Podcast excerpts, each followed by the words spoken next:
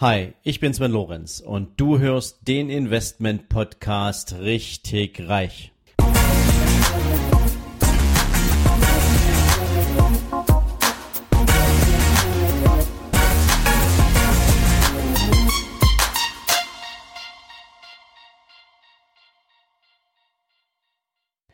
Ja, herzlich willkommen zu einer neuen Ausgabe von deinem Investment Podcast richtig reich.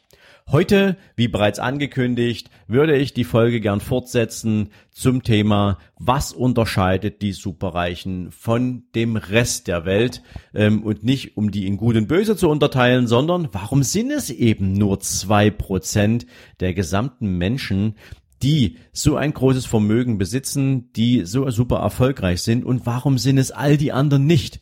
Und ich muss ganz ehrlich sagen, es hat auch aus Sicht der ja, ich sag's mal, weniger begüterten Menschen nie was damit zu tun, dass der Teufel bekanntlicherweise immer auf den größten Haufen macht sondern es hat was damit zu tun, dass viele dieser superreichen Menschen, viele dieser super erfolgreichen Menschen ja irgendwann auch mal klein angefangen haben und sich das Wachstum ihres Vermögens exponentiell zum wirtschaftlichen Erfolg der Unternehmen ausgebildet hat, was diese Menschen auf den Weg gebracht haben. Ja, so ganz prominente Beispiele, ganz vorn dran zum Beispiel Bill Gates oder leider verstorben Steve Jobs, ja, die haben alle mal klein angefangen, ja, oder Jeff Bezos, alle haben sie irgendwo in einem kleinen Raum gesessen oder in einer Garage gesessen und haben versucht, aus einer Idee ein wirtschaftlich tragfähiges Unternehmen zu bauen. Und je weiter sich dieses Unternehmen und diese Idee entwickelt hat, umso erfolgreicher wurden die.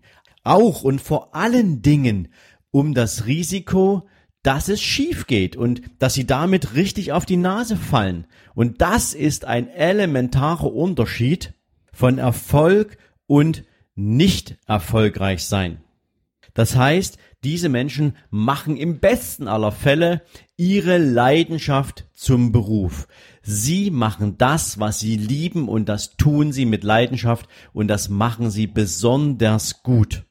Während viele andere Menschen nur um des lieben Geldverdienens willen, weil es dazu herhalten muss, den Lebensstandard zu bedienen, oder den Kühlschrank voll zu machen oder den Urlaub zu finanzieren, ähm, irgendein Einkommen geben muss. Und das ist eigentlich relativ traurig, denn ähm, jeder von uns hat dieses Gefühl schon mal gehabt. Du bist morgens im Auto unterwegs, auf dem Weg zu deinem Job, ob du ihn jetzt magst oder nicht, nehmen wir mal nicht jetzt so ernst.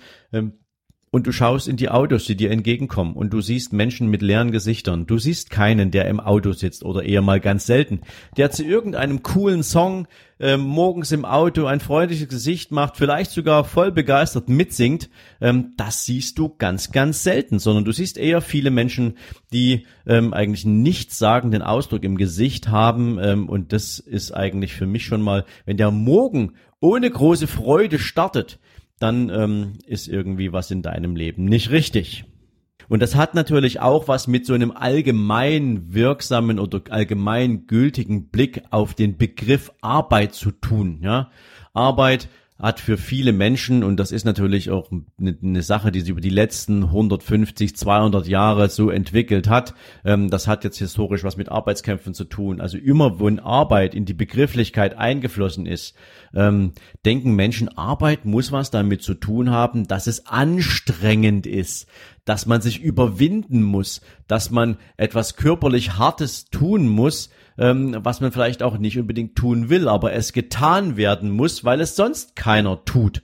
Ähm, das ist jetzt nicht wirklich der Sinn wenn du sagst, du willst etwas tun, was du mit Leidenschaft tust. Denn selbst die Arbeit, die getan werden muss aus Sicht derer, die das so sehen, die kann getan werden von Menschen, die genau diesen Job mit absoluter Leidenschaft gern machen. Ja, und nur hat dieser Job diese Menschen noch nicht gefunden oder umgekehrt.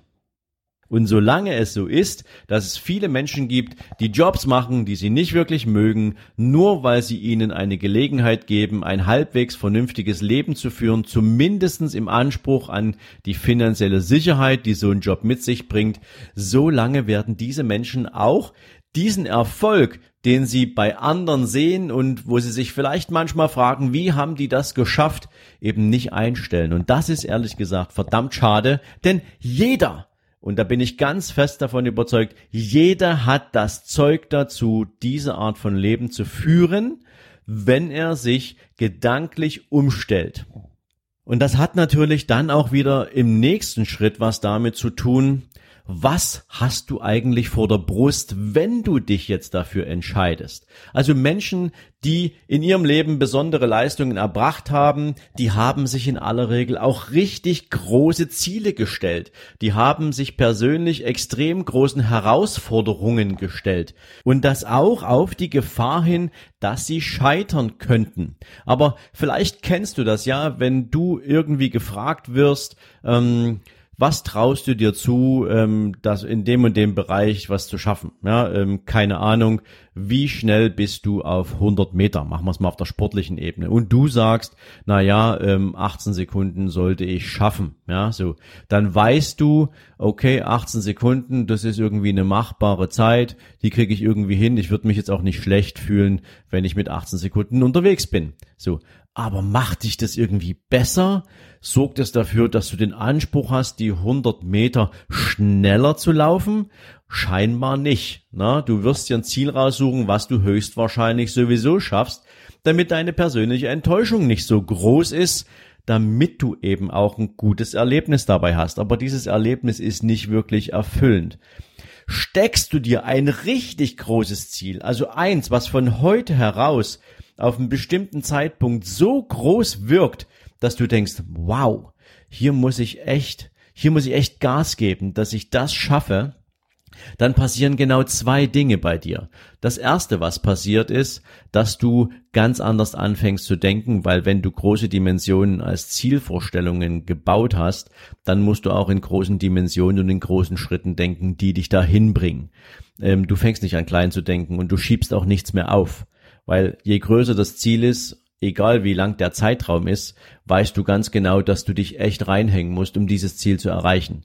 Ein kleines Ziel auf einen langen Zeitraum, das schiebst du vor dir her. Das sagst du, ach, dafür habe ich dann im Prinzip auch noch in zwei Monaten Zeit oder in drei Monaten, wenn ich da anfange, reicht das allemal. Ähm, das hat nichts mit Erfolg zu tun. Das ist im Prinzip Aufschieberitis. Das ist irgendwie, ich möchte keine besonderen Herausforderungen meistern. Ähm, das bringt dich nicht voran. Ja, und das sorgt natürlich auf der anderen Seite dafür, dass du bequem bleibst. Wenn du ein richtig großes Ziel hast, passiert noch ein zweiter Punkt, nämlich du wirst im Zweifel dieses Ziel vielleicht nicht erreichen. Was du aber auf jeden Fall erreichst, ist ein wesentlich größeres Ziel als der, der sich aus Bequemlichkeit eins rausgesucht hätte, was er sowieso schafft. Also kommst du automatisch weiter. Und wenn du wirklich mit Leib und Seele so ein großes Ziel verfolgst, dann wirst du dich immer mit dir selbst und diesem Ziel challengen. Also steck dir scheinbar unmögliche Ziele und du erreichst die wirklich möglichen und nicht das, was du sowieso schaffen kannst und dann bist du schon auf einem richtig guten Weg zu einem größeren Erfolg, als du ihn vielleicht bisher hättest für dich vorstellen können. Dritter und letzter Punkt für heute ist das Thema Erziehung.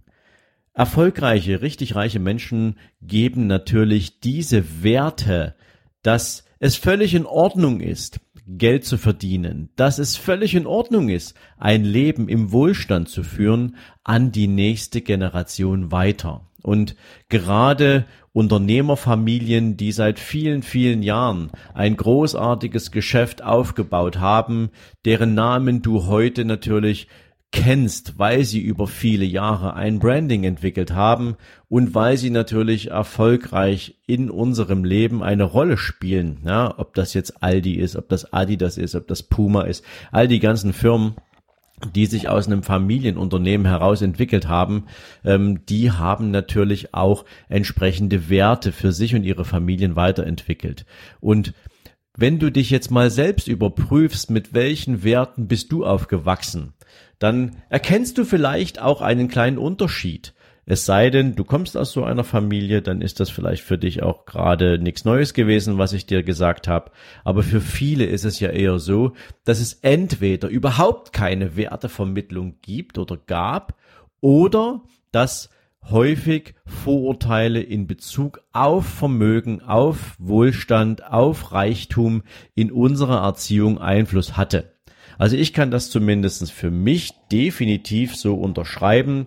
Ich bin nicht groß geworden mit dieser Einstellung, Geld ist gut, Reichtum ist gut, wer viel hat, kann viel geben, sondern in meiner Erziehung spielt das Thema Mangel definitiv eine häufige Rolle.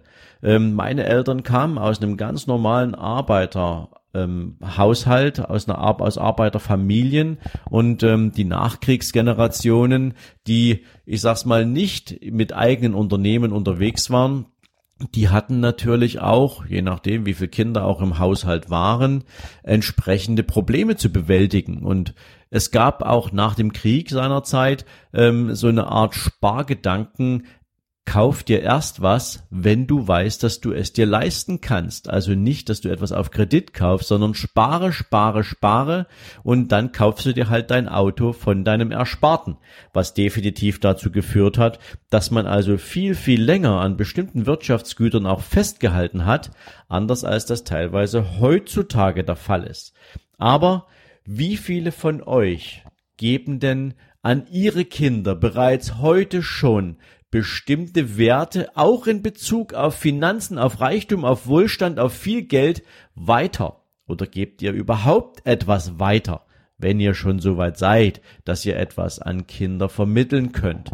Also, das Thema Einstellung, das Thema Vermittlung von Werten, Vermittlung von einer, ja, Betrachtungsweise von Wohlstand, von Vermögen, von Geld im Allgemeinen spielt eine erhebliche Rolle in der persönlichen Weiterentwicklung von uns allen und natürlich von der nächstfolgenden Generation. Denn das macht einen großen Unterschied aus, wie ich über Geld und seine Wertentwicklung und Schöpfung denke, ähm, wird es Einfluss auf mein Leben haben. So, und damit bin ich zum Thema Reichtum, Geld und Wohlstand und den Blick aus der Welt der Superreichen heute für euch am Ende. Ich hoffe, die Folge hat euch gefallen und wünsche euch jetzt einen sehr entspannten Tag. Wenn dir diese Folge gefallen hat, dann freue ich mich, wenn du mir bei iTunes eine coole Bewertung dalässt noch besser ist natürlich, wenn du mir eine Rezension schreibst, was dir an dieser Folge, was dir an meinem Podcast besonders gefällt. Ja, und natürlich freue ich mich, wenn du auf meiner Seite sven-lorenz.com vorbeischaust. Dort findest du nochmal alle Podcast-Folgen zusammengefasst Dort findest du unter Bücher und Downloads natürlich auch mein Buch nicht auf den Kopf gefallen. Du findest zusätzlich jede Menge Buchempfehlungen, die ich für dich auf meiner Seite zusammengefasst habe, so dass du immer up to date bist, welche Bücher ich für dich jetzt gerade hier auf der Empfehlungsliste habe. Und natürlich freue ich mich, wenn du deinen Freunden von diesem Podcast erzählst, wenn du Menschen daran teilhaben lässt, was du für dich auch hier als besonders wertvoll empfindest. Und in diesem Sinne sage ich natürlich schon jetzt ganz, ganz herzlichen Dank für deine Weiterempfehlung, für dein Ohr in meinem Podcast und wünsche dir jetzt einen super entspannten restlichen Tag. Ciao.